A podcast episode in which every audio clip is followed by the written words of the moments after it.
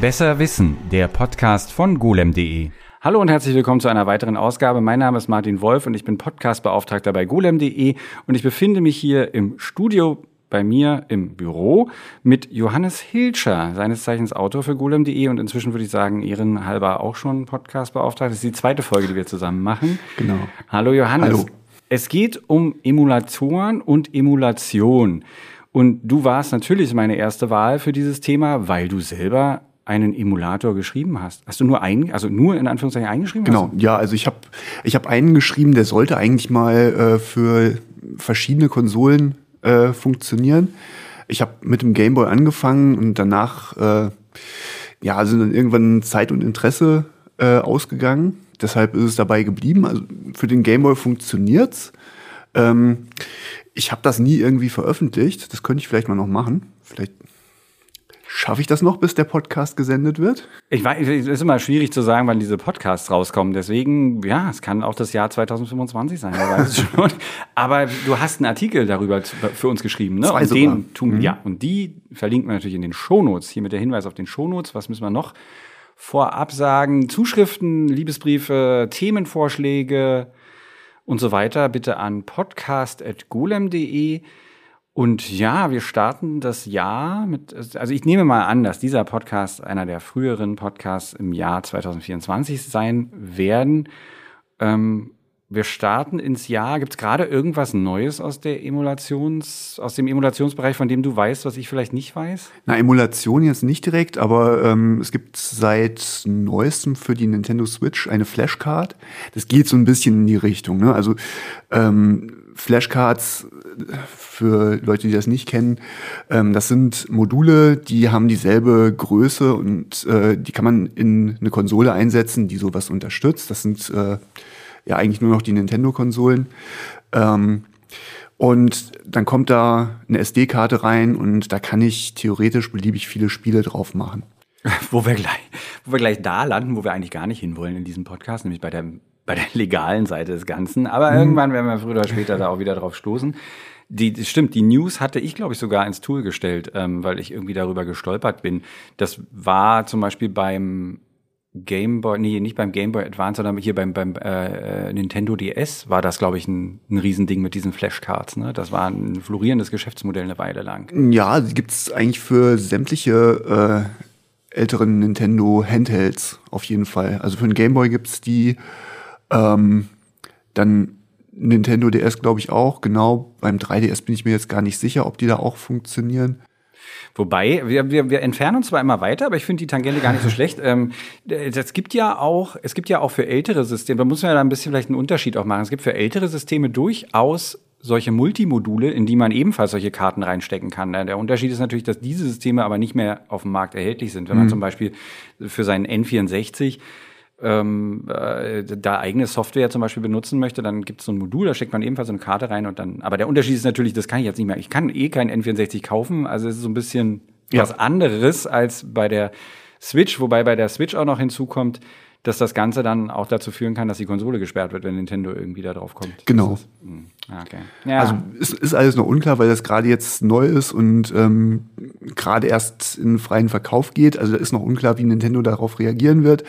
Aber die Vergangenheit hat gezeigt, dass die, auch was Emulatoren angeht, äh, nicht unbedingt äh, kulant sind. Da kommen wir noch zu. Aber dann, ich nehme das zum Anlass, den Werbeblock in eigener Sache jetzt mal ausnahmsweise zum Anfang zu bringen. Alles darüber, was, wie sich diese Geschichte weiterentwickelt hat, ob man das Ding überhaupt kaufen kann. Ich glaube, 80 Euro war da irgendwie als Preis angesetzt. Mhm. Ob Nintendo da Gleichmaßnahmen ergriffen hat, das liest man natürlich auf gulem.de, sowie äh, auch viele andere Dinge, unter anderem auch zum heutigen Thema Emulatoren. Aber jetzt kommen wir tatsächlich mal dazu. Und ich fange wie immer mit der Geschichte an. Im Jahr 1700, nein, also die ersten Emulatoren, die nach übereinstimmenden Aussagen so geschaffen wurden, waren tatsächlich natürlich keine Emulatoren für Spiele oder Spielkonsolen, sondern die hatten einen ähm, Business-Hintergrund. Und zwar brauchte IBM sowas unter anderem, um Systeme, ältere Systeme auf dann neueren Systemen zu testen, also genau. die, die Softwarekompatibilität zu testen und solche Sachen weil das ja damals ein Riesending war, dass ähm, jedes System eigentlich musste man ja von neuem anfangen, die Software musste selber also neu geschrieben werden und da war es natürlich einfacher zu gucken, ob man nicht die Software der alten Systeme auch darauf laufen lassen kann. Und das war in den 60ern. Also unter anderem gab es einen 7070-Emulator, der äh, das machen konnte. Und das war bis in die 80er tatsächlich oder bis ja an die 90er ran war das eigentlich so das Ding. Es gab interessanterweise äh, konnten trotzdem manchmal einige Computer auch einen anderen Computer mit simulieren, würde ich es mhm. jetzt mal nennen. Das war aber keine wirkliche Emulation. Man konnte zum Beispiel in bestimmt, ich glaube, in Macintosh-Computer und ich weiß, dass es im Amiga ging, konnte man so Steckkarten reinstecken, die dann, da war halt ein kompletter zweiter Rechner drauf. Ja. So ja, das ist äh, halt quasi die andere Variante. Ne? Das ähm, war auch bei äh, beim Game Boy Advance war das so, da war, damit ließen sich ja auch alte Game Boy äh, Spiele spielen und da war tatsächlich auch dann äh, der komplett alte Prozessor drin. Aber das mit der Emulation, das äh, gibt's ja immer noch. Apple macht das mit äh, dem äh, mit Rosetta. Also die sind ja von äh, Intel-Prozessoren auf selbstentwickelte ARM-Prozessoren umgestiegen und haben dann für die Übergangszeit, damit die bestehende Software weiter genutzt werden konnte, eben auch äh, da einen Emulator äh, mit in, im Betriebssystem. Und das haben sie nicht nur einmal gemacht, das haben sie vorher schon mal gemacht. Weil sie sind ja, sie sind ja immer mal gewechselt. Sie mhm, sind ja von, ja. von der 68.000er Architektur genau. zu mhm. PowerPC gewechselt und dann sind sie von PowerPC zu Intel gewechselt. Und genau. ich kann mich erinnern, ich hatte dann einen der Intel Macs und darauf liefen die alten Programme theoretisch irgendwie, irgendwann haben sie es, glaube ich, aufgegeben. Also ab ja, einem bestimmten ja. Punkt wollte keiner mehr. Das ist, äh, nee, äh, da ist Apple auch äh, sehr dahinter. Die haben da direkt äh, von vornherein gesagt, auch jetzt bei Rosetta, das wird es nicht für immer geben. Und es gibt auch, äh, wenn ich mich jetzt richtig erinnere, sogar schon ein Ausstiegsdatum. Aber ich finde das trotzdem magisch, dass das funktioniert. Also das ist wirklich ein, das finde ich, und, und da kommen wir auch zu dem Punkt, wenn wir jetzt in den 90ern landen oder so, kannst du dich an deinen ersten, kannst du dich daran erinnern, wann du von Emulation und Emulatoren erfahren hast und wie du das fandest? Ja, das muss äh, so Anfang der 2000er gewesen sein, als äh, es in dem Dorf, in dem ich gelebt habe, dann auch mal sich rumgesprochen hatte, dass es Internet gibt.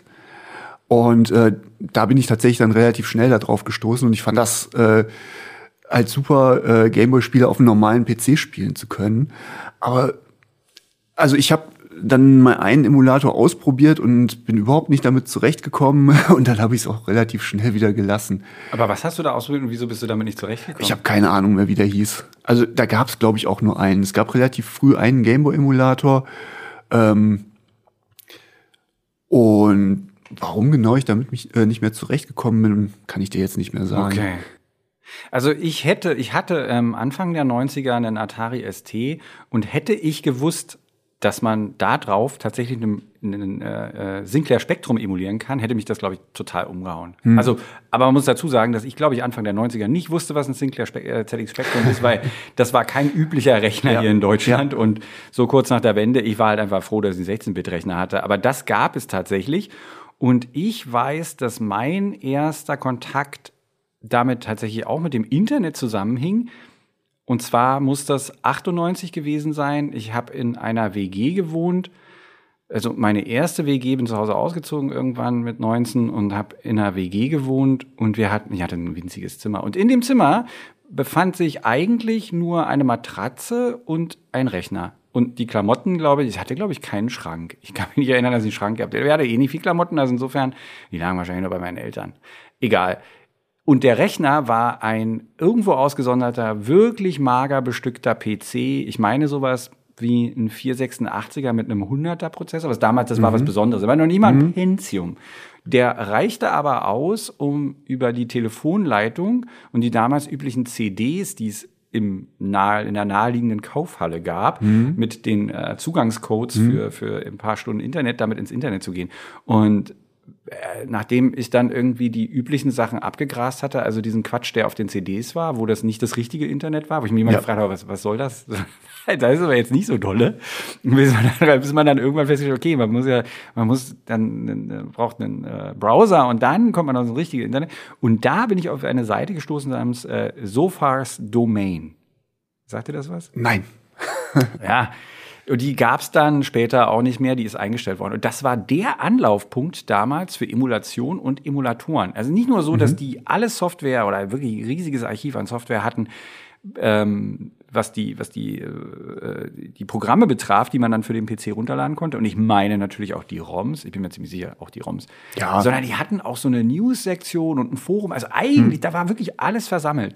Und das war, das fand ich furchtbar faszinierend. Und ich fand es absolut magisch, dass mein PC ein NES das war dann das erste, was ich dann gesehen hatte. Der, mhm. der Emulator hieß Nesticle, der ist 97 veröffentlicht worden. Und dass der lief und darauf konnte ich NES-Spiele spielen. Und das, was du sagst mit dem Gameboy, das habe ich später auf dem gleichen Rechner hatte ich auch einen Gameboy-Emulator. Ich weiß, dass ich mindestens ein Spiel komplett darauf durchgespielt habe. Gargoyles Quest, glaube ich, damals. Ein ah. gutes Spiel. Also super Musik und alles, ja. Und Nesticle, also der Emulator, den ich damals hatte, war tatsächlich so ein bisschen auch die erste Wahl. Der hatte nämlich äh, einen, kennst du den? Nee, kenne ich nicht. Also, also äh, zum NES hatte ich tatsächlich auch und, und habe ich auch noch immer nie äh, so wirklich einen Bezug, weil äh, das ist so weit vor meiner Zeit. Äh, es war, äh, als ich ja also Kind, Jugendlicher war, da war es halt so, äh, dass dann äh, so im Freundeskreis halt es diese schon ein paar Jahre alten Konsolen gab äh, und die älteste, die ich kannte, war halt der Super Nintendo. Oh. Und NES bin ich, äh, hatte ich, habe ich nie äh, selber drauf gespielt. Das erste Mal, dass ich äh, ein NES benutzt habe, war dieser äh, äh, Retro NES von äh, von Nintendo, äh, dann bei einer Freundin. Und wie fandest du es? Schrecklich. Was? ja. Was waren da drauf? Ich kann mich gar nicht erinnern. Ich hab Na, ich habe äh, ich habe äh, The Legend of Zelda gespielt. Ja, das ist aber auch bitter. Also wenn du nichts darüber und, so, das ja. Also ich weiß nicht, ob es an der Emulation von dem Teil liegt, aber es hat einfach unglaublich schlecht funktioniert. Mhm. Also es war ganz schlimm zu spielen. Ja, aber es ist auch so. Also der, der erste Zelda-Teil, das muss man wirklich, also aus heutiger Sicht, das muss man wirklich wollen. Damals war das, glaube ich, echt krass. Ich habe es damals nicht gespielt. Ich weiß, dass ich, dass ich in den 80ern Ma Super Mario Brothers gespielt mhm. habe und das ist richtig geil. Also das macht auch heute noch total Spaß. Und wenn ich dir noch einen Tipp geben darf, was auch richtig fantastisch ist und sich sehr, sehr gut gehalten hat, ist Super Mario Brothers 3. Mhm. Davon gibt es aber auch eine Version für Super Nintendo, die ist wahrscheinlich dann, würde wahrscheinlich noch eher liegen. Aber es die habe ich, glaube ich, sogar zu Hause. Die, die, die, die äh, Bibliothek des NES hat wirklich total viele voll tolle und auch so Spiele, die sich wirklich gut gehalten haben, wie ich finde. Also kann man durchaus machen. Und jedenfalls, äh, Nesticle hatte, äh, abseits von dem Namen, der irgendwie so eine humoristische Anspielung hatte, die ich damals ganz sicher nicht verstanden habe, hatte zum Beispiel so ein, das war dann grafisch, das hatte richtig wie so eine Windows-Oberfläche. Oh. Simuliert unter DOS aber. Das Ding war ja ein DOS-Programm, ja. aber es hatte tatsächlich so ein, mit oben so einem Balken, wo du Dateien öffnen konntest und einen Mauszeiger, der so eine blutende, abgehackte Hand war. und, ähm, und das Krasse war eben, dass in diesem Emulator schon einiges vorweggenommen wurde, was dann spätere Emulatoren so als Standards jetzt heute auch mhm. bieten. Also zum Beispiel ähm, äh, Safe Games oder dann äh, du kannst so Hacks, also das unterstützte dann mhm. äh, eine, eine, Bearbeitung der, ja. der, internen Grafik und solche Sachen ähm, und eine Aufzeichnungsfunktion. Das ist halt das Schöne an einem Emulator, dass du da äh, solche Möglichkeiten hast, weil äh, du ja im Prinzip das, äh, das ursprüngliche Hardware-System, was äh, du da emulierst, das bildest du ja in Software nach. Das heißt, du kannst jederzeit den kompletten Zustand dieses Systems entweder aufzeichnen oder äh, äh, verändern. Und also beliebige Safe Games, das äh, war so das erste, was mir dann für meinen Emulator auch eingefallen ist, ähm, dass man halt einfach quasi den kompletten Inhalt des RAMs schreibt äh, und dann kann man da jederzeit an einer beliebigen Stelle wieder äh, weiterspielen, weil ja viele Spiele so eine Möglichkeit auch gar nicht hatten. Mhm. Oder, also was, was ebenfalls einer der großen Vorteile war, und das habe ich damals dann auch sehr schnell genutzt. Es war nämlich ein, äh, Jahr, also das muss so also 99 rum, gab es die erste Fanübersetzung von dem Spiel, das mhm. nur in Japan erschienen ja. ist, Final Fantasy 3. Und das war eine große News damals in diesem Board da bei Sofas Domain und alle so, da fanden das so total toll, das, also weil das ist ja auch ein Riesenprojekt. Ja. Das ist ja das ist ein Rollenspiel. Da gibt es jetzt nicht nur drei Zeilen Text ja. irgendwie, weil sonst hätte man sich das auch sparen können.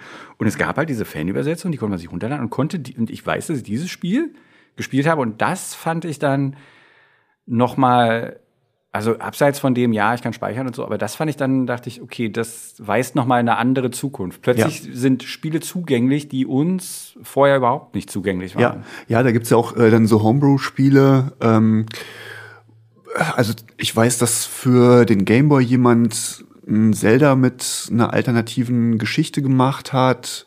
Äh, und das ist, das ist tatsächlich auch gar nicht so trivial. Also selbst so eine Übersetzung, das ist nicht äh, so, dass da irgendwo äh, irgendwo Zeichenketten drinstehen würden, die man nur austauschen müsste, wie man das halt normalerweise bei einem Programm machen würde, sondern man muss halt äh, die, äh, die ganzen Bilder dazu austauschen, weil äh, alles, was da auf dem Bildschirm erscheint, ist irgendwo als, als Bild, als Grafik. Das muss man alles tauschen und dann entsprechend die Abbildung äh, noch machen, dass wenn ich dieses Zeichen ausgeben möchte, auch das entsprechend passende Bild erscheint. Und dann darf man ja nicht vergessen, natürlich, wenn man zum Beispiel so einen großen Sprung macht wie Japanisch, Englisch, mhm. Dann passt vielleicht der ganze Text gar nicht in den vorhergesehenen. Das kommt noch dazu, ne? genau. Das ja. ist auch eine große ja. Herausforderung. Also man hat ja nicht ewig viel Platz, nicht wie heute, wo es irgendwie die Schriftarten sich ja. äh, schön äh, anpassen lassen oder so, sondern bitteschön, du hast deine Pixelzahl und da bleibst du auch dabei. Ja, also das fand ich, das fand ich total krass. Und dann, was, was ich damals nicht mitbekommen habe, aber was damals auch schon in Entwicklung war, war MAME, mhm. also Multiple, Multiple Arcade Machine Emulator. Das ist ein recht großer Emulator, der sich zum Ziel gesetzt hat, Videospielautomaten nachzubilden oder wieder lauffähig zu machen. Und das ist tatsächlich auch schon Ende 96 von einem Italiener gestartet worden, das Projekt. Mhm.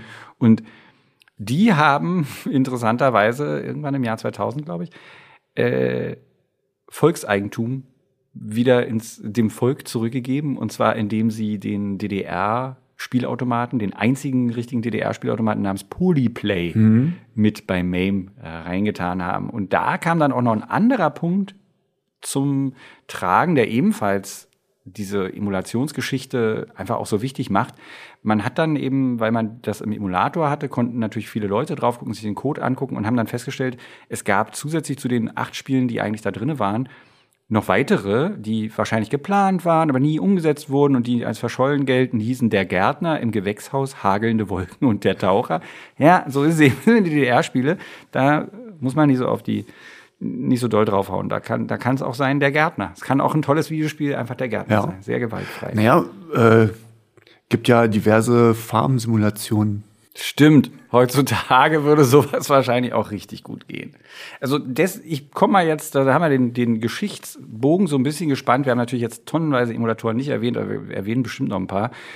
Ich habe mir so eine Reihe an Pluspunkten aufgeschrieben. Da kannst du ja mal mit einstimmen mhm. oder sagen, was das vielleicht anders ist. Also das hatten wir jetzt schon die Fanübersetzung. Musikrips und Remixes. Also das fand ich auch einen großen Punkt. Ja, ähm.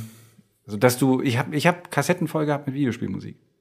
Ja, habe ich auch. Also ich habe ich Aber das fällt dir natürlich schwer, wenn du weißt du, was ich meine? Ja, ja. Du, so, du, du meinst das Spiel, wenn du das klassisch startest von deiner von deinem von deinem äh, Cartridge und sagen wir mal, ja. du hast das alles verkabelt, dass das ja. mit deinem Kassettenrekorder ja. funktioniert. Dann musst du ja trotzdem an die Stelle kommen, wo das Musikstück erklingt und es sollte bitte schön auch ohne Blieb und Blob mhm. im Hintergrund passieren, mhm. weil was weiß ich, der Feind kommt und bringt dich um oder so. Das ist nicht gar nicht mal so trivial, sage ich mal, einen kompletten Videospiele Soundtrack mhm. so zu bekommen. Ja. Wobei das ist auch äh, mit einem Emulator nicht äh, trivial, weil du ja trotzdem erstmal rausfinden musst, wo sind jetzt die Daten für diese Musik. Ähm, und dann kannst du natürlich äh, die entsprechende Soundeinheit äh, nachbauen, was dann nochmal äh, eine Sache für sich ist. Ähm, also gibt's einfachere und kompliziertere, aber dass das gut klingt, das ist schon äh, nicht ganz einfach. Da gibt's ja auch, legendär ist ja zum Beispiel, dass ähm, es sehr lange gedauert hat und ich glaube aber inzwischen geht es ziemlich gut, den Soundchip vom C64 ja, nachzubilden. Ja. Ne? Der ist ja notorisch schwierig zu machen, ja. weil der analoge Anteile hat, genau. die sich in Software nur bedingt abbilden lassen. Aber ja, das stimmt natürlich. Also ich hätte jetzt natürlich nicht geschafft, selber einen NES-Soundtrack zu rippen, aber es gibt dann einfach sehr viele Leute, die das dann ganz schnell mhm. machen können. Ja. Die, die haben dann den Zugriff, durch den Emulator haben die den Zugriff auf sowohl das, das ROM als auch eben die technische Möglichkeit, da leicht ähm, sozusagen in so einen Debugging-Modus Genau, das genau, das wollte ich gerade sagen, ja. äh, dass man das ja auch als Debugger benutzen kann und dann genau schrittweise sieht, was mit der Hardware passiert. Ja. Dann Speedruns. Mhm. Ne? Also, dass man Spiele also, dass diese gesamte Bewegung, Spiele schnell durchzuspielen, also das auf Original-Hardware die ganze Zeit zu trainieren, ist, glaube ich, auch echt richtig nervig. Naja, wobei ich habe jetzt äh, neulich mal gelesen, dass äh, besonders bei äh, Wettkämpfen tatsächlich eher unmodifizierte Original-Hardware äh, teilweise genutzt wird, weil die Leute halt damit trainiert haben und äh, wenn sie auf irgendein anderes Eingabegerät umsteigen würden, äh, viel schlechter abschneiden würden. Okay, das stimmt natürlich. Und was äh, bei Speedruns auch äh, wichtig ist, da nutzt man ja teilweise irgendwelche Glitches. Also äh, Fehler im Programm äh, und da kann es durchaus passieren, wenn die Hardware nicht genau genug nachgebildet ist, dass äh, also teilweise sind das halt auch Hardwarefehler. Ne? Und wenn äh, da die Emulation nicht hundertprozentig genau ist, dann kann es sein, dass sowas gerade nicht funktioniert. Das stimmt. Aber was mir noch einfällt, sind ähm, äh, Tool-Assisted Speedruns. Die genau, gehen ja, ja die ne? also, gehen eigentlich äh, nur mit Das heißt, dass die Software dir ja. hilft, bestimmte Sachen zu machen, beziehungsweise das, was du gesagt hast, ne, dass man jederzeit auch stoppen kann, bedeutet natürlich auch, dass ich das Spiel in Einzelscheiben durchspielen kann, die ein Bild lang sind. Das ja, heißt, ich kann ja. äh, exakt Bildframe genau eine Aktion durchführen, was mir sonst als Normalsterblichen oftmals schwerfallen dürfte. Dann, okay, Safe States hatten wir. Mods und ROM-Hacks. Einfach neue Spiele mhm. aus alten Spielen machen. Da gibt's auch richtig tolle Projekte, die, die sich ein altes Spiel schnappen und nicht nur einfach ein bisschen die Grafik verändern, sondern wirklich ein neues Spiel draus machen. Ja. Also dann Demos, logischerweise. Mhm. Also, dass man für eine Hardware entwickelt, einfach von 0 auf 100, die äh, geschlossen war mal irgendwann ja. und die jetzt äh, offen steht. Ja? Und daran geknüpft natürlich neue Spieleentwicklung, also Homebrew. Genau. Ja, das wäre halt äh, super aufwendig, das mit der Original-Hardware zu machen. Ähm, eben weil ich da überhaupt keine Debugging-Möglichkeit habe und äh, selbst wenn ich äh, halt so eine Flashcard nutze, ist der Aufwand viel größer. Hm. Also ich muss halt jedes Mal dann äh, mein Spiel da drauf kopieren, starten, dann im schlimmsten Fall bis zu einer Stelle äh, spielen, wo dann ein Fehler auftritt. Ja, also das, das würde auf der Original-Hardware ziemlich unschön. Dann ist ein Punkt natürlich Konservierung Mhm. von Software. Also es Ja. gibt ja einfach furchtbar seltene Modul, also, ne, also wenn die Software Mhm. auf einer auf einem Modul zum Beispiel ist und das ist einfach furchtbar selten oder es kann auch kaputt gehen. Ja. Also- Naja, also die älteren Module, die kann man auch relativ leicht nachbauen. Also so ein Speichermodul für ein Gameboy, das wird schon funktionieren. Da sind ein paar äh, Chips dann drin, die müsste man, also da müsste man dann ein FPGA oder äh, sowas mit einbauen, also wo man dann die Logik mit entsprechend nachbilden kann. Ginge auch, aber ist halt natürlich mehr Aufwand. Ne? Und äh, die Hardware, also die Konsolen, die altern ja auch.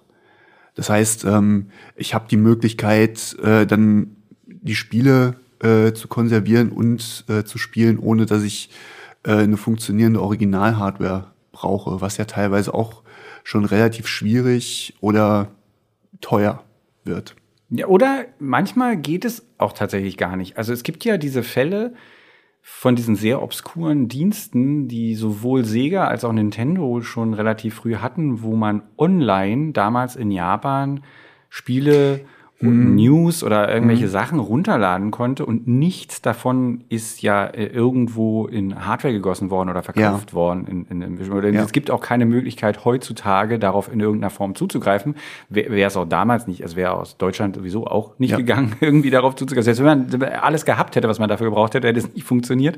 Und das sind auch so Aspekte, die lassen sich halt sonst sehr schwer ähm, konservieren oder da irgendwie dran forschen. Das sind ein bisschen archäologische Sachen.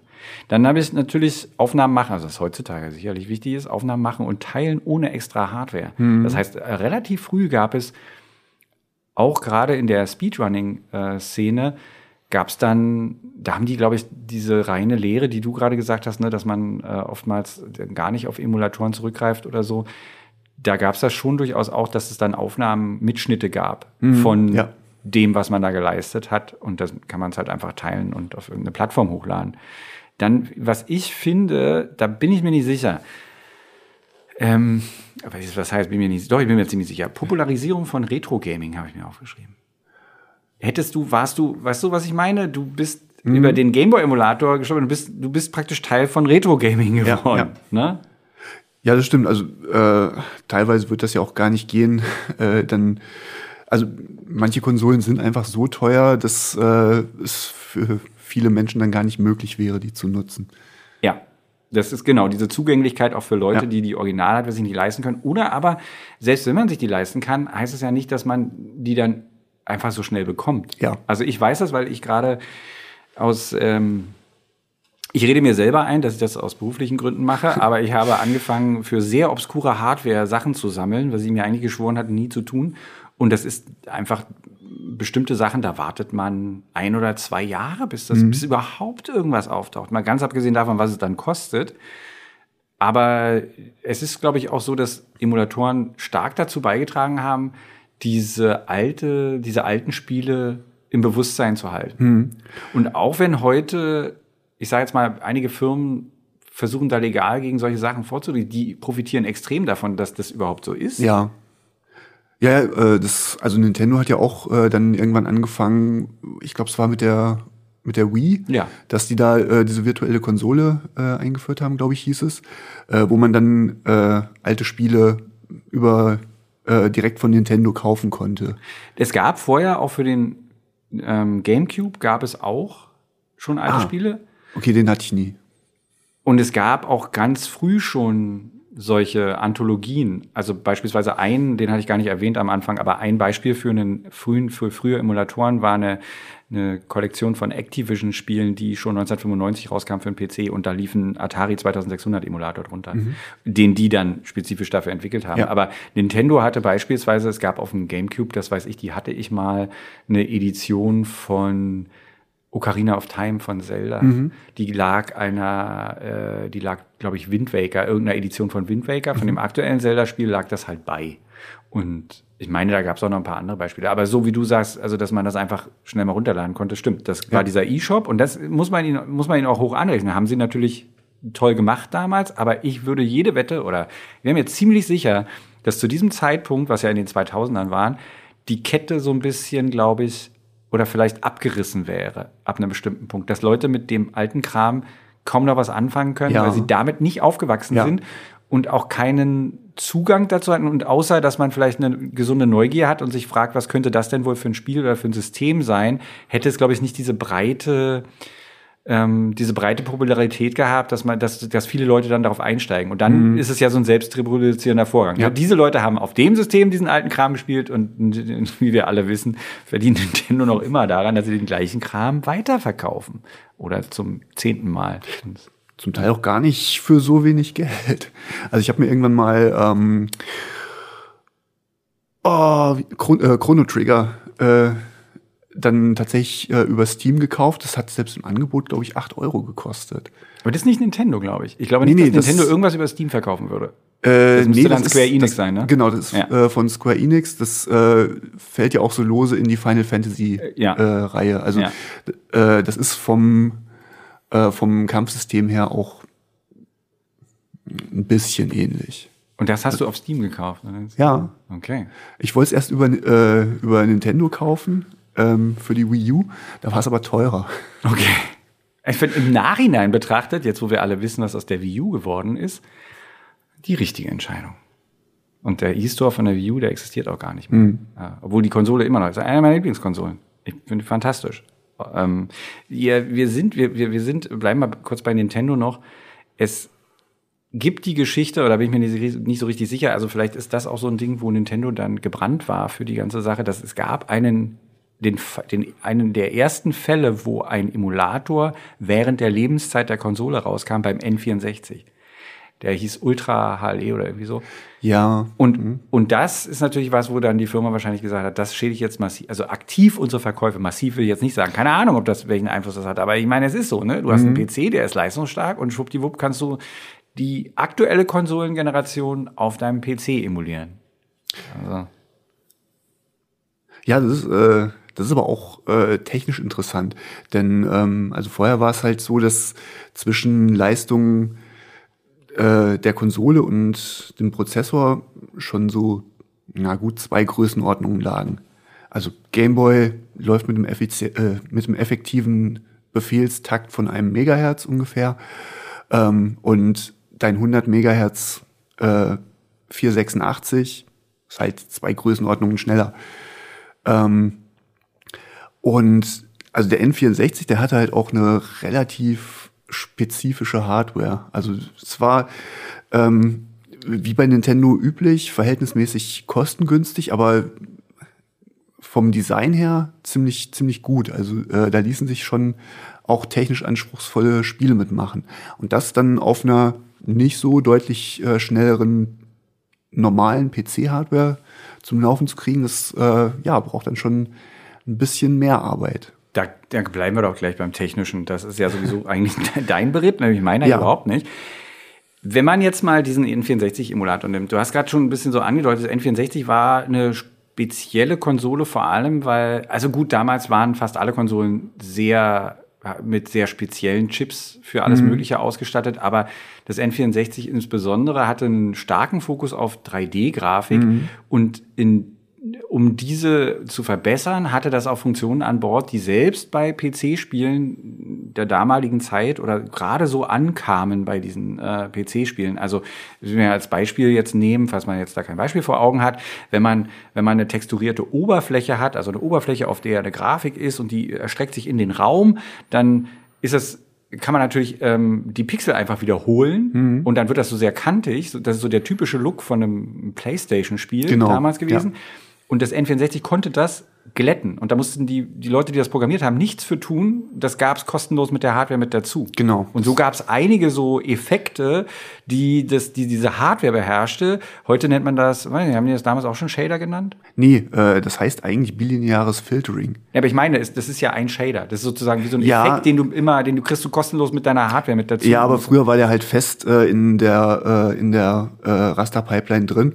Und äh, bei Shadern ist halt der Unterschied, dass du die frei programmierst programmieren kannst. Ah. Dadurch kannst du dann nochmal andere Effekte äh, erzielen.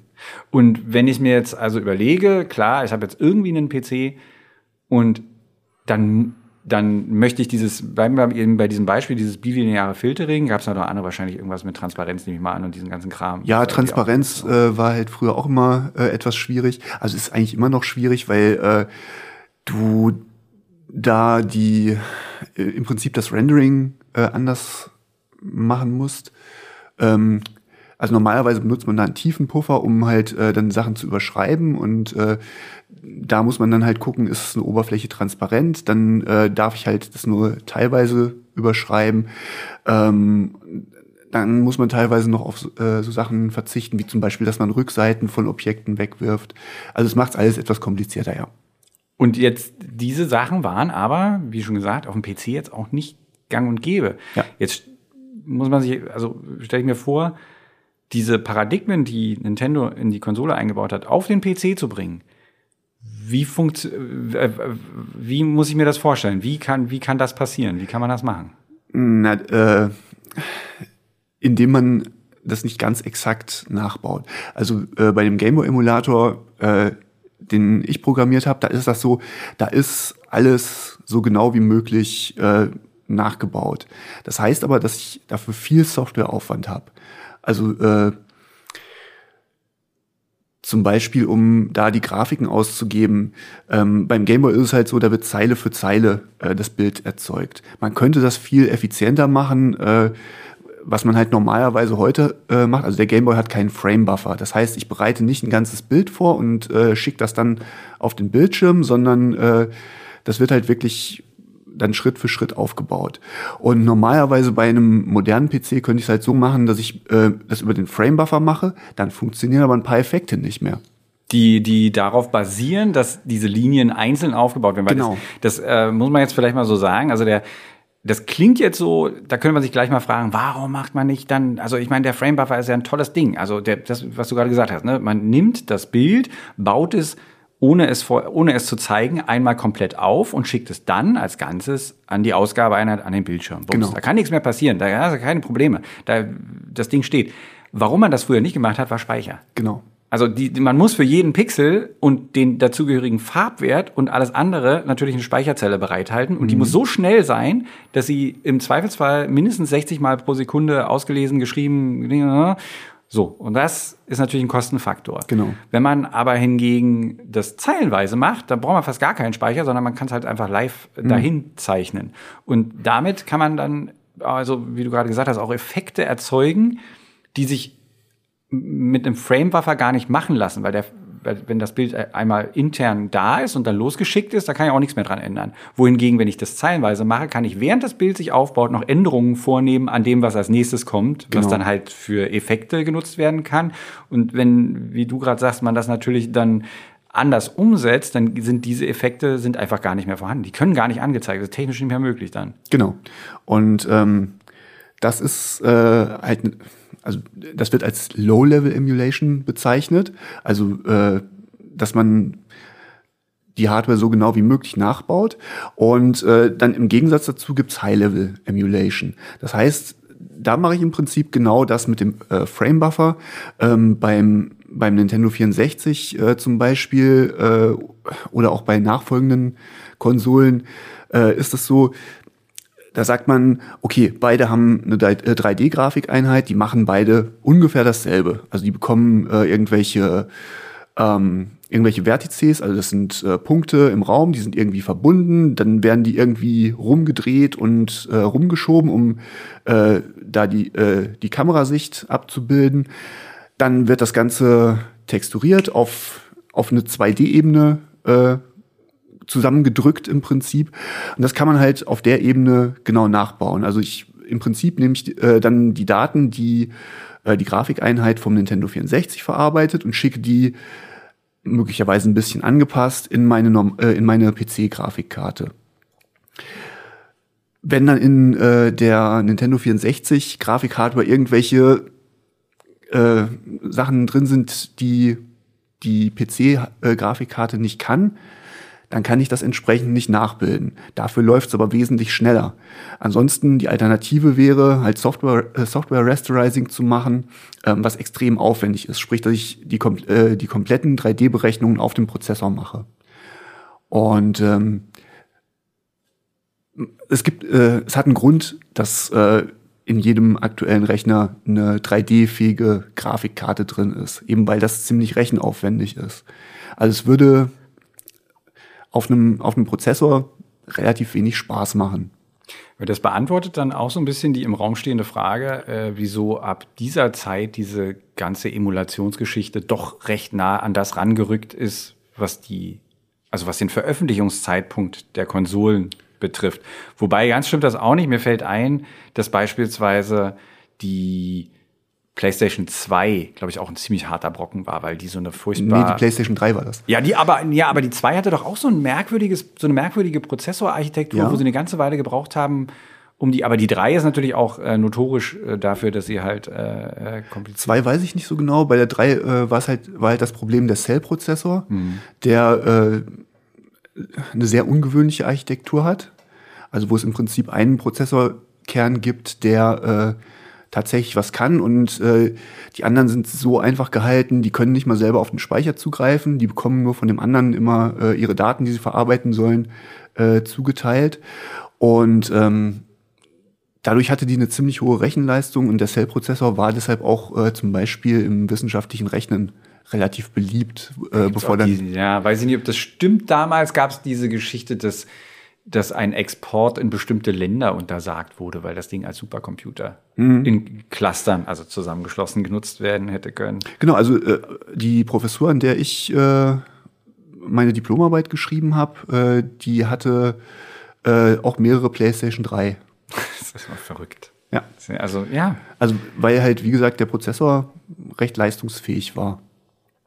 Und die PlayStation 3 hatte auch dieses von uns schon mal angesprochene Prinzip mit an Bord, zumindest in einigen äh, Revisionen der Konsole, wo man eine komplette PlayStation 2 mit drin verbaut hatte. Oder beziehungsweise den entscheidenden Anteil der PlayStation 2 mhm. da mit drin verbaut hatte und PlayStation 1 weiß ich jetzt nicht mehr genau, aber das hätte man wahrscheinlich auch so hinbekommen. Aber okay, also wir sind, wir haben jetzt den Unterschied Low-Level-Emulation, High-Level-Emulation. Das N64 damals wird also High-Level gewesen sein. Es gab die ersten, es gab ja dann schon genau. 3D-Grafikkarten, da schickt man das einfach rüber. Ich meine mich erinnern zu können, dass einer der Punkte, wo man feststellen konnte, ob das Ding jetzt ein bisschen genauer ist, war, es gab bei Mario Kart gab es so verschiedene Kurse und einer davon hatte einen an so einer Bergwand einen Bildschirm. Und auf dem Bildschirm mhm. lief gespiegelt das, was man selber sah. Ja, ja, ich. Hm, und das war immer so ein, so ein Lackmustest. Wenn das funktionierte, mhm. dann war der Emulator irgendwie relativ treu am Original. Ja. Wenn das nicht lief, dann wusste man, okay. Ja, ich glaube, das konnten äh, auch viele Grafikkarten zu der Zeit noch nicht, weil man dafür quasi in einen unsichtbaren äh, Framebuffer rendern muss und den dann als Textur benutzt. Also was wirklich auch ein bisschen zeigt, wie weit vorne Nintendo Ja. doch mit dem N64 war. Obwohl ich damals, ich kann mich gut erinnern, als das Ding auf den Markt kam und die technischen Spezifikationen rauskamen und ich dachte, wie viel Kilobyte habt ihr pro Textur reserviert? Das ist erbärmlich Ja, ja. wenig. Aber dafür war der Speicher unglaublich schnell. Also die hatten Ja. äh, Rambus-Speicher da drin. Ja. Und äh, es war zwar wenig, aber der war unglaublich schnell. Ja, aber wenn ich mir einen, äh, wenn ich aus, wenn ich mir so ein Spiel angeguckt habe, wie es auf dem, auf dem, auf einer Playstation aussah, wo das wirklich die Texturen aufwendig waren, das eigene tolle Kunstwerke waren, und auf der N64 sah es halt irgendwie aus, als ob jemand Vaseline auf dem Bildschirm geschmiert hat. Also das tut mir leid, dass ich fand diese Optik weniger ansprechend, hatte mich dann immer gefragt, aber das ergibt natürlich Sinn, was du gerade sagst, ne? Die, die Geschwindigkeit, die du dadurch bekommst. Ich habe gedacht, die sparen einfach. Ich dachte mir, ich habe gedacht, die, die haben komplett den Schuss nicht gehört und denken, das muss jetzt irgendwie reichen, äh, wird ja wohl hinhauen. Ja, aber ja, wenn das natürlich die Geschwindigkeit, dann ist natürlich integral, dass, da- dass das dann schnell geht. Und ich meine, man muss ihnen, man muss aber auch sagen, dass sie mit dem wenigen, was die Konsole hatte, trotzdem natürlich auch ansprechende Spiele gestaltet haben. Also man sieht da schnell drüber hinweg. Also, Genau, aber das ist halt äh, dann auch die Herausforderung, ähm, wenn man so eine spezielle Hardware hat, dass man da ziemlich sich Gedanken machen muss, wie man dafür programmiert. Ich, äh, es gibt fürs N64, das hatte ich jetzt hier leider nicht notiert, weil ich gar nicht dachte, dass wir da hinkommen technisch. Es gibt inzwischen einen Menschen, der hat es geschafft, diese Limitation zu überwinden und hat auch ein Video veröffentlicht, glaube ich, wo er Beispiele für solche Megatexturen Ja. zeigt. Ich würde mal sehen, dass ich das in den Shownotes verlinke, wen das interessiert. Aber das ist schon auch spannend. Auch das wäre natürlich ohne Emulation sehr schwer zu machen, an sowas zu arbeiten und, und irgendwie neue Möglichkeiten dabei zu finden. Was können wir denn noch technisch sagen? Also wir haben halt High-Level, Low-Level. Genau, na, äh, im Prinzip dasselbe, äh, na, dasselbe nicht, aber äh, sowas ähnliches gibt's auch nochmal äh, beim Prozessor. Wir waren jetzt äh, eigentlich erstmal bei den Ein- und Ausgabeeinheiten. Für Sound äh, geht das natürlich genauso. Also äh, die Soundchips von alten Konsolen, die waren halt deutlich anders als das, was äh, eine heutige Soundkarte ist. Also heute ist halt alles Sample-basiert. Ähm, Früher gab's, na gibt's immer noch äh, MIDI und aber die äh, Soundhardware von den wirklich alten Konsolen, die ist noch mal anders. Die ist, ähm, die baut oft auf äh, Frequenzmodulation auf oder äh, auf irgendwelchen festen Wellenformen, die man halt äh, von der Frequenz variieren kann. Das ist halt auch noch mal was, was äh, man dann, wenn man es wirklich genau machen möchte und es gut klingen soll, das hat mich zum Beispiel auch bei vielen Gameboy-Emulatoren gestört, dass die nicht gut klingen. Ähm, deshalb habe ich da halt auch sehr low-level das gemacht. Aber wie muss ich mir das konkret vorstellen? Wie, wie, wie kannst du, wie kannst du diesen, also bei der Grafik, das, okay, da komme ich komplett mit, das ist kein Ding. Wie kannst du einen, im Zweifelsfall analogen, also wenn ich, so wie du es gerade gesagt hast, stelle ich es mir so vor wie ein Synthesizer. Ja, genau, im Prinzip. Ne? Wellenform Synthesizer, ja. erzeugen, dann ein Genau, paar Filter ja. drüber, bums, fertig, Rauschen drauf und Genau, so weiter. na, Irgendwas Filter, wird da gemischt. Filter kann der Gameboy nicht mal. Ähm, das äh, war dann nur bei den komplexeren. Also äh, der, der Sid äh, vom C64, der hatte, glaube ich, äh, konnte, glaube ich, Filter benutzen. ähm, das lässt sich halt alles äh, auch digital abbilden, also über digitale Signalverarbeitung. Und den Weg geht man dann im Prinzip. Also man kann jedes analoge Filter auch äh, äh, digital nachbilden. Im Prinzip ein analoges Filter funktioniert so, dass ein Signal reinkommt und das Signal kreist dann im Prinzip eine Zeit in dem Filter und verändert sich äh, in der Zeit und wird dann immer mit äh, dem Ausgang überlagert. Und das lässt sich äh, digital auch nachbauen. Und dann nutzt du dann schon vorhandene Bibliotheken, musst du dann viel selber schreiben? Nee, das habe ich äh, komplett selber geschrieben. Es ist aber, also für einen Gameboy ist es wirklich relativ einfach. Da muss man halt nur äh, die passende Wellenform erzeugen. Das sind Rechteck, ähm, Dreieck und äh, Sinus. nee, Sinus hatte der nicht mal. Deshalb klingt das auch äh, so ein bisschen äh, härter. also die einzige, die einzige Filterfunktion, die dann da drüber läuft, ist äh, tatsächlich so ein, ein Glättungsfilter. Ähm, und das aber über einen Kondensator realisiert. Das lässt sich auch einfach nachbauen. Nach Rauschen wird er noch gehabt haben. Genau, und Rauschen. Hm. Ähm, und das lässt sich alles ziemlich einfach äh, nachbauen. Weil ich halt, äh, also du kennst halt äh, die, äh, die Signalform und da gehst du dann in entsprechenden Schritten äh, drüber. Also du weißt, ich habe beispielsweise eine Sample-Rate von 48 Kilohertz. Dann bin ich bei dem einen Sample, äh, nehmen wir mal, na, nehmen wir mal äh, äh, die Dreieckswelle als, als Beispiel, bin ich beim ersten Sample bei null und je nachdem, äh, wie schnell, also welche Frequenz das Signal hat, muss ich dann ein Stück weiter springen. Also beispielsweise zu 10, ich, ich krieg's jetzt gerade im Kopf nicht ausgerechnet, was das dann für eine Signalfrequenz wäre. Ähm, aber im Prinzip hat man halt äh, das Sample der Grundfunktion und da springt man dann einfach durch zu den entsprechend passenden Stellen. Das ist genau dasselbe, als würde man äh, das originale Audiosignal abtasten. Also praktisch so eine Quantisierung. Also du machst genau. halt in, in Schritten, also mit anderen Worten gesagt, ne, das analoge Signal wäre komplett glatt. Genau. Wenn man sich das mal so vorstellt, also da, ist, da sind keine Ecken drin und du machst halt sozusagen Pixel rein. Genau. Also in, in, in Einzelschritten guckst du halt, wie das geht. Und aber wenn ich das jetzt so höre und auch das, was du vorher schon über die Grafik gesagt hast, muss man denn, um so Emulationsentwicklung zu machen, musst du schon irgendwie in allem so ein bisschen bewandert sein, oder? Also das hört sich jetzt nicht danach an, also, ne, oft ist, ist ja Softwareentwicklung total spezialisiert. Der eine hat irgendwie Ahnung davon, der nächste hat davon oder so. Aber ja. wenn du das machst, dann bist du eigentlich Mädchen für alles, oder? Äh, ja, auf jeden Fall. Ähm, und äh, es ist auch nicht verkehrt, mal Assembler-Code gesehen zu haben äh, und vielleicht auch mal selber benutzt zu haben. Denn äh, da kommen wir dann jetzt zum, äh, zum eigentlichen Prozessor, also zur CPU. Ähm, da muss ich ja dann äh, von der von der Architektur der Konsole auf die Architektur äh, meines Zielsystems irgendwie abbilden. Das kann ich auch wieder High-Level oder Low-Level machen. Ähm, High-Level äh, wäre, dass ich mir im Prinzip für jeden Prozessorbefehl, äh, den die Konsole hat, eine kleine Funktion schreibe, die das nachbildet. Also so habe ich das gemacht. Das ist jetzt die einfachste Variante äh, und die ineffizienteste. Ähm, wie viel, wie viel Befehle hat so ein, was ist denn an dem Gameboy? Ist so ein Z80? Oh, ja, das ist ein Z80-Derivat. Ähm, also es gibt 768 Opcodes. Das sind aber nicht alles Befehle. Also wie viele konkrete Befehle? Etwas über 100, glaube ich. Und dafür, 120. für jeden von denen musst du sozusagen dann schreiben, okay, das ist jetzt der... Na, manche äh, sind dann nur unterschiedliche äh, unterschiedliche Varianten. Also ähm, zum Beispiel Addition und äh, Subtraktion sind eigene, äh, eigene sogenannte Opcodes. Also Opcodes sind immer äh, die einzelnen, die einzelnen äh, Werte, die der Prozessor interpretieren kann. Ähm, und da gibt's halt sehr viele, die äh, dann zusammenfallen äh, oder die man über eine Funktion abbilden kann. Äh, ich habe dann halt äh, noch Modifikatoren und so äh, mit reingebracht. Also es, es geht dann schon. Es ist relativ aufwendig, aber äh, es sind jetzt.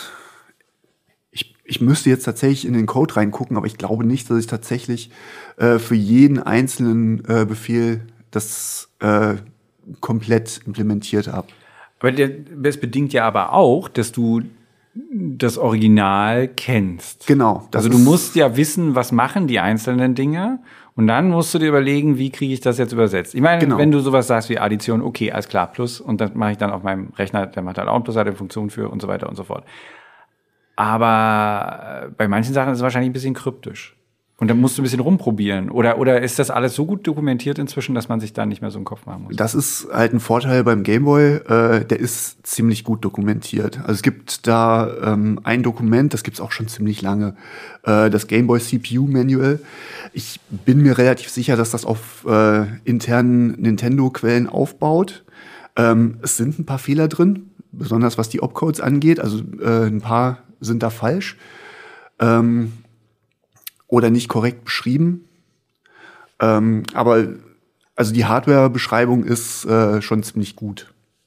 Okay, aber ich stelle mir vor, wenn du ein System hast, ich meine, inzwischen ist fast alles emuliert, aber das eine mehr, das andere weniger. Und manchmal sind vielleicht auch Emulatoren dabei, die sind 15 Jahre alt, niemand hatte Interesse an diesem obskuren System meinetwegen, weil es nur acht Spiele gab mhm. und die alle Mist waren. Aber trotzdem fühlt man sich jetzt berufen, irgendwie dafür den ultimativen Emulator zu schreiben, müsste halt oder würde von vorne anfangen, dann ist das schon erstmal ein Stochen, ein bisschen, also kann es auch ein Stochern im Dunkeln sein. Ne? Wenn ja, es nicht gut dokumentiert ist, dann muss man das alles irgendwie versuchen nachzuvollziehen. Ja. Also da kommt dann nicht mehr nur, da muss ich also nicht mehr nur Ahnung von, davon haben, wie die Grafik-Engines funktionieren, wie äh, die Prozessor, äh, äh wie die, äh, äh, wie die, wie die Soundgeneration irgendwie funktioniert, sondern ich muss auch noch im schlimmsten Fall weil das ja alles auch sehr hacky war damals, wenn wir jetzt mhm. mal die 80er nehmen, mhm. wirklich nachvollziehen können, was einzelne Schaltkreise machen. Ja, das, Auweia. das könnte im schlimmsten Fall so sein. Okay, also Finger weg von Low-Level 80er Jahre Konsolen, entnehme ich dem, konzentrieren auf irgendwas. Äh, ja, also, Neues. also äh, falls jemand jetzt Lust verspürt, äh, selber einen Emulator äh, zu entwickeln, Gameboy kann ich wirklich äh, empfehlen. Das ist glaube ich, so ziemlich das bestdokumentierte System. Uns ist halt noch relativ einfach, weil es nur ein 8-Bit-Prozessor ist. Hm. Hm. Die ganze Ein- und Ausgabe-Hardware ringsrum ist ziemlich einfach. Genau, und äh, es gibt noch eine andere Möglichkeit, äh, diese Abbildung von der einen Prozessorarchitektur auf die andere zu machen. Das äh, wäre ein sogenannter Recompiler, ähm, wo man dann tatsächlich äh, die, die Opcodes des einen Prozessors in Opcodes des anderen äh, übersetzt und dann auch tatsächlich auf den physischen Prozessorregistern arbeitet. Das habe ich auch nicht gemacht. Ähm, das macht es dann aber auch wieder ein ganzes bisschen komplizierter. Ist das dann auch besser trotz? Also ich meine, lohnt sich das? Na, also es ist auf jeden Fall deutlich schneller, weil mhm. äh, der Overhead deutlich geringer mhm. ist. In vielen Fällen ist das halt tatsächlich so, dass äh, sich ein Befehl in einen anderen übersetzen lässt. Und ähm, dann habe ich im besten Fall ein Overhead von zwei bis drei. Ja, eher drei. Also äh, ich muss halt äh, den Programm, den äh, Moment, jetzt bin ich gerade durcheinander. Nee, äh, ich war jetzt bei noch was anderem. Nee, also äh, tatsächlich, wenn man es recompiled, dann ist der Overhead, dann kann der Overhead sogar Richtung 1 gehen, ähm, weil man dann tatsächlich ein Programm hat, das äh, wie auf der Original-Hardware funktioniert, aber mit den, äh, mit den Befehlen des emulierenden Systems. Und je nachdem, wie, wie nah die, äh, die Befehlssätze aneinander sind, äh, kann der Overhead halt wirklich gegen eins gehen. Mhm. Und äh, man kann halt noch zwischen, äh, zwischen dieser sehr High-Level äh, also der Interpretation, wie ich das gemacht habe, ähm, und der äh, und dem Recompiling kann man einen Zwischenschritt machen, ähm, wo man im Prinzip in dem Interpreter äh, auch Assembler-Befehle äh, benutzt und das so umbaut, dass man, äh, dass man äh, da die physischen Register des emulierenden Systems nutzt und da hätte man dann ein Overhead so von drei ungefähr. Da kommen wir zu einem Punkt, der, den ich mir hier noch notiert hatte. Es, man kann ja auch, also sicherlich jetzt nicht bei den Sachen, die wir gesagt haben, aber man kann ja auch portieren. Also es gibt ja zum Beispiel Doom auf so ziemlich allem. Mhm. Und das ist ja dann eigentlich, das ist keine Emulation, ne? Äh, also oftmals. Jetzt sicherlich nicht äh, jedes Mal, aber da, da wird ja nicht jedes Mal ein DOS Genau, nee, also äh, was halt die Umgebung wäre, die native. Das wird ja in, äh, in vielen Fällen auch nicht funktionieren, denke nee. ich. Also wenn man das jetzt auf dem Taschenrechner laufen lässt, dann genau. man ja da nicht irgendwie einen, einen äh, Emulator zu laufen. Da wird dann halt portiert. Und das ist, glaube ich, das, was du auch, äh, ne, das, was du jetzt am Ende auch meintest. Ne? Da wird dann versucht, dieser, das Nativ da auf dem, auf dem äh, neuen System nee, laufen zu lassen. Äh, das ist nochmal was anderes. Also ah. äh, beim, beim Portieren, da habe ich den Quellcode zur Verfügung. Hm. Das heißt, ich könnte für eine andere Architektur übersetzen. Ah. Möglicherweise noch mit irgendwelchen Anpassungen. Stimmt, wir haben ja keinen Quellcode, sondern wir genau. haben ja nur diese ROMs, wir haben die nur, kryptisch irgendwie genau. schon den. Ah, okay. Und dann sind wir bei, das ist aber trotzdem schön, wir sind jetzt bei den ROMs, weil wir nämlich schon relativ zeitlich fortgeschritten ja. sind. Ähm, was natürlich äh, gleich sofort den Disclaimer, ähm, die Rechtsberatung Hilscher, Wolf und Partner wird sich nicht dazu äußern, wie die Rechtslage aussieht. Es ist einfach furchtbar kompliziert. Was man sagen kann, ist, dass selbst die, die gegen also die versuchen ihre Urheberrechtsansprüche durchzusetzen, wie zum Beispiel Nintendo, sich nicht zu fein sind, teilweise trotzdem auf solche ROMs, die als illegal gelten, zurückzugreifen. Da können wir auch ähm, Beispiele für oder ein Beispiel in den Shownotes verlinken, wo Nintendo sich äh, ein illegales ROM gezogen hat und es dann weiterverkauft hat an uns. Mhm. Das, also, ja. Nintendo selber sagt, dass, also Nintendos offizieller Standpunkt zu Emulation ist, also sie sagen, Emulation würde Innovation ersticken. Das ist, was sie dazu sagen, kann man davon halten, was man möchte. Hm.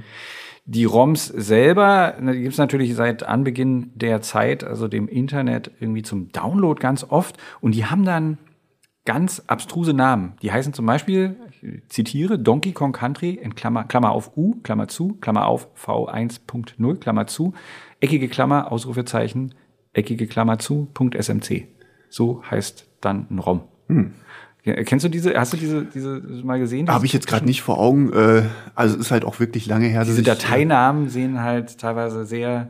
Und das hat aber alles eine Bedeutung und das ist alles, da gibt es, das verlinken wir auch in den Shownotes, gibt es tatsächlich Namenskonventionen für, verschiedene zwar, aber die sind dann halt, die lassen dann zu, dass man weiß, was damit jetzt gemeint ist. Mhm. Also beispielsweise in dem Fall ist die Dateiendung SMC, das ist definitiv ein Super Nintendo Modul. Oder gibt es dann halt, ja, SMS steht für Master System. Das U in Klammern ist für USA. Ähm, das Ausrufezeichen in eckigen Klammern ist, dass es sich um eine, also es ist ein genauen, genau, also der ist geprüft, ist ein genauer mhm. ROM-Dump, also da fehlt da nicht irgendwie ja. die Hälfte oder so. Und da gibt's halt diese Namenskonvention. Ähm, das fand ich auch damals, ich habe mich mal gefragt, wieso heißen die so komisch?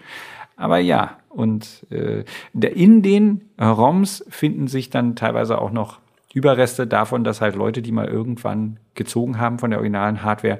Und so ist man zum Beispiel auch drauf gestoßen, dass Nintendo ein solches ROM mhm. benutzt hat für ihre Zwecke und das dann halt wieder verkauft hat. Wir, wir kommen in Richtung Ende. Was ist gerade oder vielleicht auch generell dein liebster Emulator? Außer dein eigener natürlich, weil der mit viel, wie wir jetzt wissen, mit viel Schweiß und Tränen oder jedenfalls mit viel Arbeit entstanden ist. Tatsächlich habe ich seit ewig keinen mehr benutzt.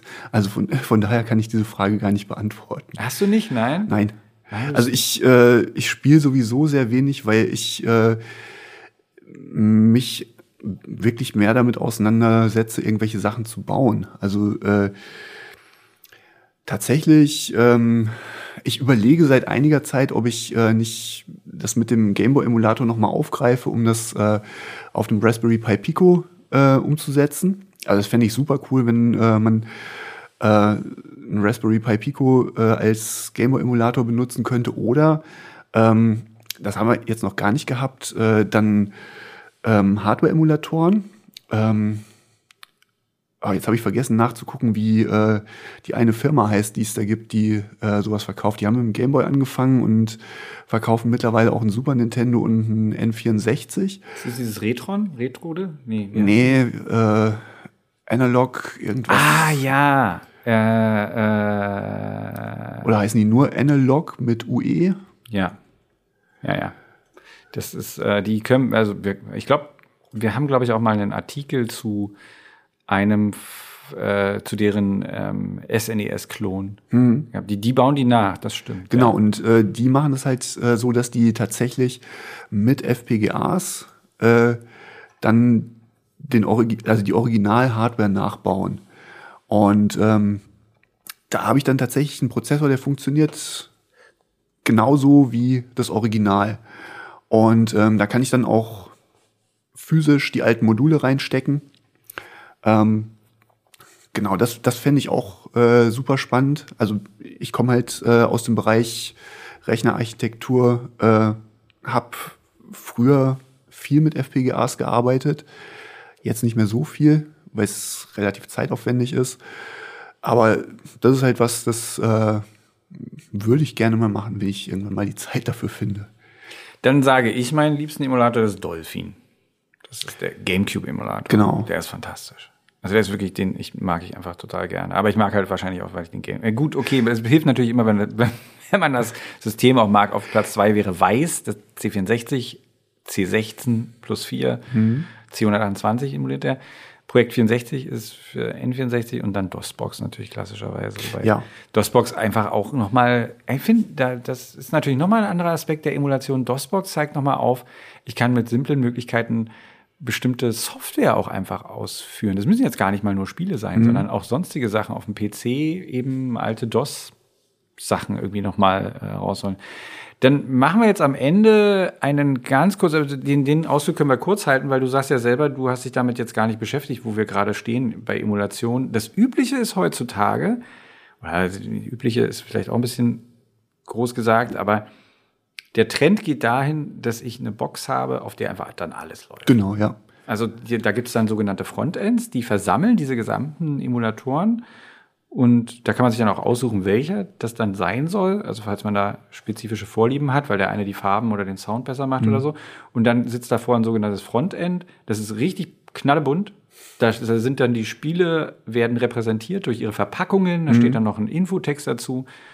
Und das ist, wie es momentan läuft. Und ich weiß, dass äh, da gibt es zum Beispiel auch für den Raspberry Pi. Genau. Halt einfach Images, 128 Gigabyte, äh, die, die haut man dann auf eine Micro-SD-Karte, äh, macht das Ding da rein, schließt es an, Controller ran, fertig, los geht's. Genau, da sind auch, glaube ich, dann äh, schon relativ viele Spiele dabei. Ja, bei ne? 120 Gigabyte sind ein paar Spiele dabei, ja. Also, das ist schon echt. Ja, die gibt es. Also, das ist so, wie es jetzt gerade ist. Und dann ist ja die Frage, wo geht's hin? Also, ich kann dann halt auf meinem kleinen Raspberry zwar alles Mögliche machen, aber es gibt ja auch aktuelle Konsolen. Was ist mit einer PS4 oder einer PS5? Was meinst du? Wird es da Emulatoren geben? Gibt es da überhaupt exklusive Spiele für? Du meinst, lohnt sich das überhaupt? Ja, naja, also wenn es die Spiele halt auch äh, für einen PC gibt, dann äh, ist halt äh, das relativ unsinnig, dafür einen Emulator zu bauen. Und die Hardware ist so ähnlich, dass äh, im Prinzip das, ich denke, dass das mehr oder weniger dann auf das Betriebssystem ankommt. Also im Prinzip äh, könnte das eher auf eine virtuelle Maschine dann rauslaufen. Oder dass man halt die entsprechenden äh, Bibliotheken bereitstellt. Weil die auf aktueller PC-Architektur Genau, basieren im großen die, Teil. äh, die benutzen ja äh, die normale AMD-Hardware, also ähm, Zen-Kerne und äh, irgendwelche RDNA-Grafikeinheiten. Okay. Das heißt, das heißt, es könnte sehr, sehr einfach sein, im schlimmsten Fall. Ja. Also im schlimmsten Fall für die Firmen, meine ich jetzt. Naja, Aber da, daran, dass es jetzt keinen gibt, also ich wüsste jetzt von keinem, kann man ja sehen, so einfach scheint es jetzt auch nicht zu sein. Die werden wahrscheinlich Sicherheitsvorkehrungen. Genau. Das ist dieser ganze Kram mit dem, wir müssen ständig verbunden sein mit diesem Internet. genau, das äh, ist dann halt das, was es noch schwierig machen könnte, neben äh, der, neben den Bibliotheken und der Betriebssystem-Hardware, ähm, äh, ach, Betriebssystem-Hardware, Betriebssystem-Software, ähm, was halt dann auch wieder Urheberrechtsprobleme äh, bereiten dürfte, äh, ist halt das Problem, dass äh, die Software üblicherweise signiert ist äh, und es dann schwierig sein könnte, diese entsprechend, also möglicherweise ist die verschlüsselt, ich weiß es nicht. Das kann halt auch immer noch sein. Ähm, und das müsste man dann halt alles irgendwie noch umgehen. Also ich habe jetzt mal nebenbei kurz geguckt, die Webseite tarnkappe.info, machen wir daraus, was wir wollen, schreibt, äh, dass es einen PS4-Emulator für Linux-Distribution gibt. Das war im letzten Jahr, im August, und der sei aber nicht wirklich lauffähig, weil er irgendwie kann kein Gamepad anschließen und nichts, aber um erstmal reinzugucken, oder es kann kommerzielle Spiele anscheinend ausführen. Das heißt, ja, dann wird es wohl dahin gehen, dass das dann wahrscheinlich passiert. Und ich meine, für die PS4 gibt es definitiv Exklusivtitel. Also, äh, wobei, ja, hm. also zum Beispiel so ein, so ein, äh, ich weiß, dass es irgend, es gab so ein Spiel für die, für die VR-Brille von dem Ding. Aha. Das gab es dann wirklich auch nur da, glaube ich. Ja. Aber ja, gut, da wird es dann halt wieder schwierig, die Hardware dran zu Ich kriegen wollte gerade sagen. und überhaupt die Software raus äh, zu bekommen. Sehr nischige Sache am Ende werden, glaube ich. Sehr nischig. Okay. Hm. Wohingegen auf der Nintendo-Seite wird es immer so weitergehen, denn die Switch hat bereits einen Emulator, mindestens einen, und ich bin mir auch ziemlich sicher, dass der ganz okay läuft auf einem aktuellen Rechner. Das heißt, die sind immer noch davon gebeutelt, wenn man so will, beziehungsweise andererseits, man hat jetzt die Möglichkeit, das zu tun. Wobei, äh, da steckt ja, glaube ich, ein Tegra-Chip von Nvidia Ja. Genau. Also es ist halt ARM-Hardware, äh, da ist dann zumindest die Prozessoremulation auch nicht so schwierig. Da kann man dann QEMU oder so benutzen, äh, was halt alles fertig hat. Hm. Und die, die Grafikeinheit ist dann halt wieder Nvidia. Also lässt sich auch vermutlich relativ einfach abbilden. Also wird dann wahrscheinlich OpenGL, Vulkan oder irgendwie sowas als Grafikschnittstelle äh, mehr oder weniger dahinter stecken. Also ja, dann lassen wir uns überraschen, was passiert, ob es äh, überhaupt den, den, den Nutzen dafür gibt. Was auf jeden Fall passieren wird, ist, dass die vorhandenen Emulatoren, also so Leute wie du, die Lust drauf haben, werden das immer weiter verbessern, werden irgendwie neue Emulatoren für neue Plattformen auf jeden Fall machen. Das wird uns auf jeden Fall erhalten bleiben. Und ich glaube auch, dass es eben diesen großen Vorteil, dass die Retro-Spiele, dass halt alte Spiele Leuten wieder zugänglich gemacht werden, das wird auch immer so sein. Also mhm. man wird dann einfach sich darüber freuen dass man das jetzt machen kann und dass neue Spiele für die alten Systeme entwickelt werden können. Das kann man auf jeden Fall auch so festhalten. Gut, das soll es gewesen sein mit dem Podcast zum Thema Emulation. Johannes Hilscher, vielen Dank. Und ja, ich hoffe, wir sehen uns demnächst wieder hier und mal sehen, was uns dann als Thema einfällt. Äh, wie schon am Anfang erwähnt, ähm, falls euch Themen einfallen. Ihr könnt ja mal Johannes Artikel lesen. Wir verlinken, wir verlinken natürlich ja sowieso das hier drinnen im in den Shownotes. Vielleicht fallen euch ja Sachen ein, die ihr ihn gerne fragen wollt oder die ich ihn für euch fragen, die ich für euch fragen soll. Ja, dann könnt ihr die schreiben an podcast.golem.de. Vielen Dank fürs Zuhören und bis zum nächsten Mal. Tschüss.